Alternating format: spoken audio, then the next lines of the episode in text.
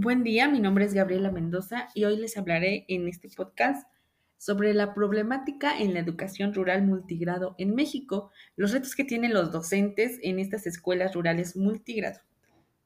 En la introducción tenemos que las comunidades rurales enfrentan grandes problemas y uno de ellos es la falta de educación, la falta de infraestructuras o que no estén equipadas estas escuelas con mobiliario adecuado y suficiente para los alumnos.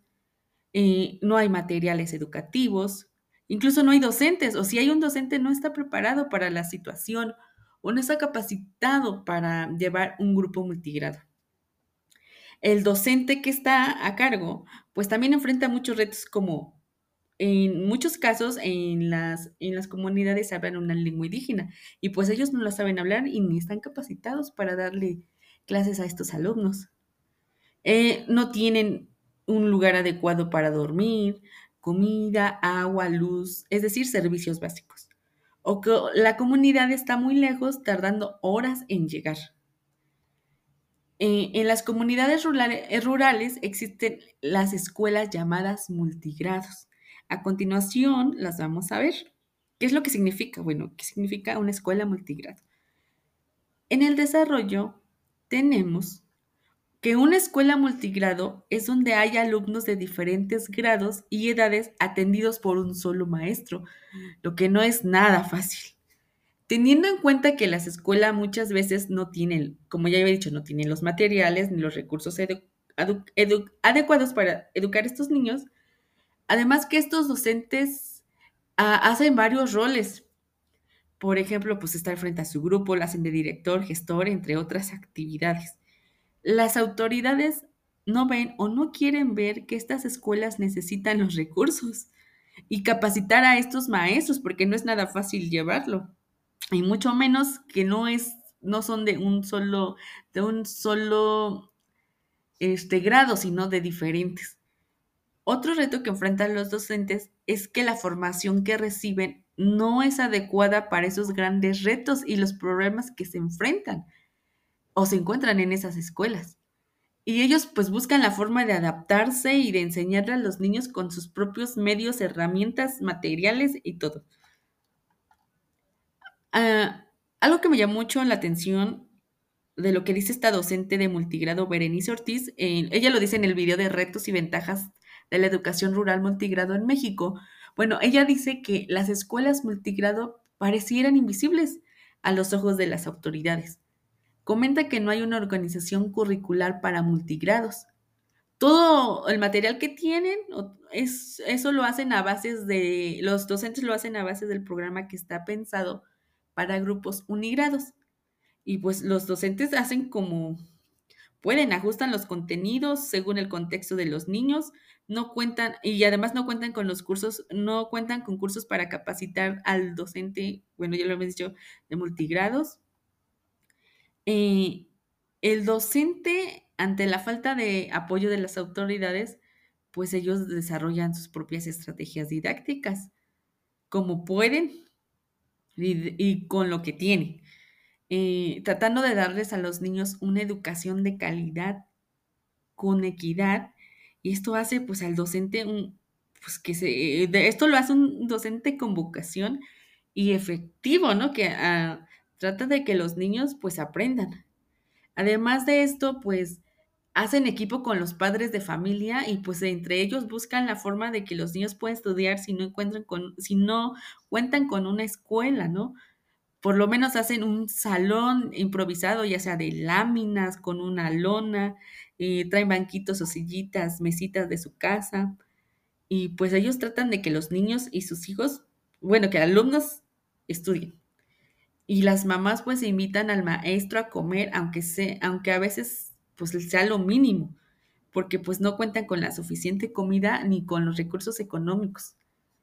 Eh, el docente y muchas veces el docente no aguanta estar en las comunidades porque pues no cuenta con los servicios básicos, baño o pues en dónde dormir. Y pues aquí es cuando el docente pues se va. Y el docente que se queda pues se adapta a las comunidades y pues aprende de las tradiciones y cultura que tienen estas comunidades, se hace parte de la comunidad. Eh, bueno, voy a comentar una situación que hubo en la comunidad donde es mi mamá. Ella es de originaria de Guerrero y allá hablan mixteco. No tiene mucho tiempo, que fue así como dos meses. Bueno, y pues ahí andaba una de mis primas jugando y pues le hablé y le dije, oye, pues, ¿cuántos años tienes? Ocho. Bueno, ella me dijo que ocho. Y le pregunté, ¿en qué año vas? Y no me contestó. Y otra vez, ¿en qué año vas? Y no me contestó. Dijo, ¿no me entiendes? Y me movió la cabeza que sí. Yo dije, ah, a lo mejor pensé que no me entendía, porque pues como le cuesta un poquito entender el español, sí lo entiende, pero no mucho. Entonces mi tía me dijo, ella sí habla español, mi tía, le dijo, este, ya no va a la escuela. Y yo, ¿cómo que ya no va? Sí, me dice, es que la maestra a veces viene, a veces no, pues mejor ya ni la mando. Además, la maestra no habla, ah, no puede hablar mixteco y hay algunas palabras que esta niña no entiende en español, entonces, ¿para qué la mando si no le entiende?